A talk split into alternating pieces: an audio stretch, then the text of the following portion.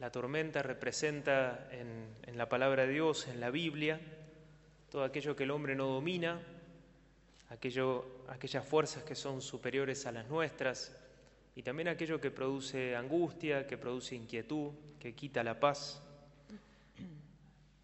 Es interesante que el relato cristiano no excluye la realidad de las tormentas, sino muy por el contrario, nos avisa, nos alerta de la existencia de las tormentas. De hecho, este versículo, estos capítulos que recién acabamos de leer, parece como si el Señor estuviese entrenando a sus discípulos sobre cómo sobrellevar la tormenta cuando se presenta y Él mismo poniéndose como ejemplo. Y esto es lo que queremos pedirle a Jesús que haga con nosotros hoy también. No somos buscadores de tormentas, como esa gente que se busca, se dedica a buscar los huracanes o buscar, no, no, vamos a buscarlo, pero sí sin duda que estamos preparados, estamos alerta y, y sabemos que a lo largo y con el correr de la vida sobrevienen distintas tormentas, interiores, exteriores, a nivel familia, a nivel país, de distinto tipo. Jesús está muy interesado en enseñarnos cómo sobrellevar las tormentas de nuestra vida. Una cualidad que tienen es que muchas veces son, se presentan de manera inesperada. Así dicen que es en el mar en donde esto sucedió. Cambian los vientos rápidamente, por eso los discípulos los agarró en el medio, en el medio del mar sin, sin mucha previsión previa. De hecho, en la primera lectura, que recién no lo leíamos, pero hay una página gloriosa, el profeta Elías vive una página gloriosa en su carrera como profeta, pero seguida de, una gran desilusión, de una gran tormenta. Es desterrado, buscan matarlo. Entonces, justo antes de los versículos que leímos hoy en la primera lectura, Elías, que no estaba preparado, no se veía venir esa tormenta, llega hasta desesperar y le dice, Señor, basta ya, quítame la vida porque yo no valgo. Entonces, ¿cómo las tormentas no solamente tenemos que estar atentos si las estamos sobrellevando en este momento, sino tenemos que también estar preparados en el caso que vayan a venir. Como cristianos es importante que nos hagamos esta pregunta. Bueno, ¿cómo voy a enfrentarla cuando se presente? ¿Y cómo voy a preparar desde ahora para estar listo, para estar preparado, para poder responder de la mejor manera? De hecho, entre paréntesis, Jesús estaba sobrellevando una tormenta personal, el contexto de esta lectura, él se entera del asesinato de Juan el Bautista, su primo, el último de los grandes profetas del Antiguo Testamento, y se va a la montaña a orar. La multitud lo sigue, ve que se está retirando, entonces acuden a él. Y Jesús tiene compasión de ellos, les predica la palabra, luego multiplica los panes y los peces, veníamos de ahí, y envía a sus discípulos porque necesitaba ese tiempo personal para procesar esa tormenta el dolor de la muerte, además injusta y además violenta, de su primo, de su gran amigo Juan Bautista. Tres consejos entonces que, brotan directamente de la palabra de Dios y de la sabiduría de Dios. En primer lugar, descubrirlo. Hoy las lecturas nos ponen de manifiesto que es un gran esfuerzo a veces para nosotros los seres humanos descubrir el rostro de Dios. Los discípulos al principio no lo reconocen, piensan que es un fantasma. Les cuesta descubrirlo a él en esa situación. Y también el profeta Elías, en toda esta situación, luego de esa oración que eleva de Señor, yo no valgo nada, quítame la vida, quiere reconocer el rostro de Dios. Bueno, primero no lo reconoce en el terremoto, no lo reconoce en el fuerte viento, lo termina reconociendo en esa brisa suave. Quizás todo cambia cuando podemos descubrir que en el medio de la tormenta está el Señor con nosotros. Esa famosa oración de Santa Teresa, nada te turbe, nada te espante, Dios no se muda. Quien a Dios tiene, nada le falta, solo Dios basta.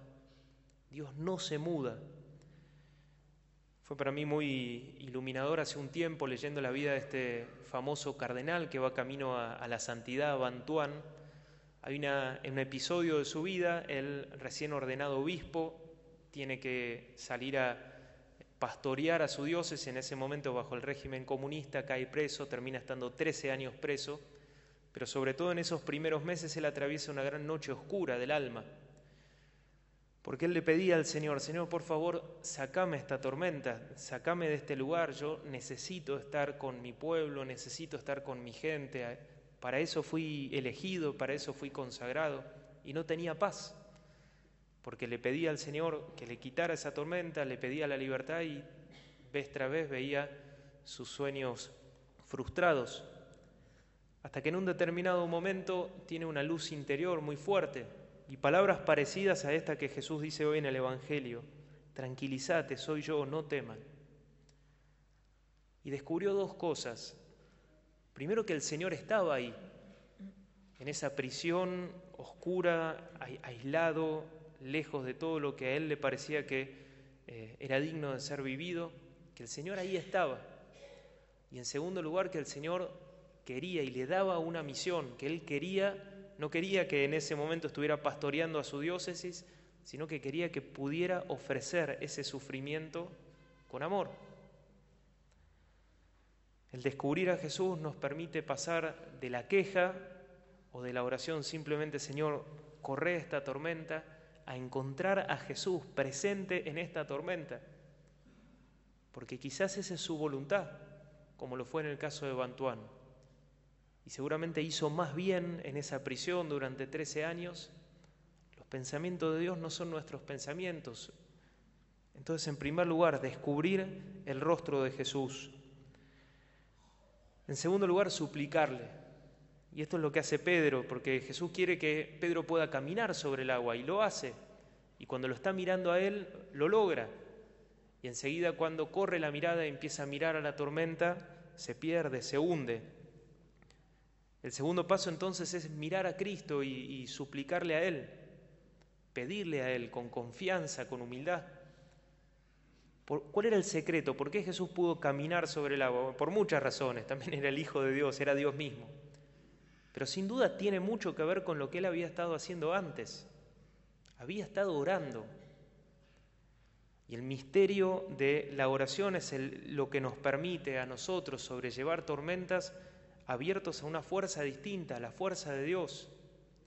El suplicar significa dedicar tiempo en el medio de mi tormenta a buscar el rostro de Dios, a hablarle a Él, a suplicarle a Él.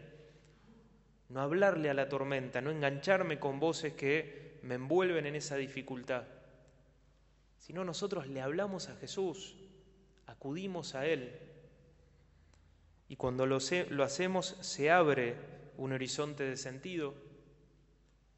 Esta última semana un hombre está sobrellevando una dificultad personal bastante fuerte.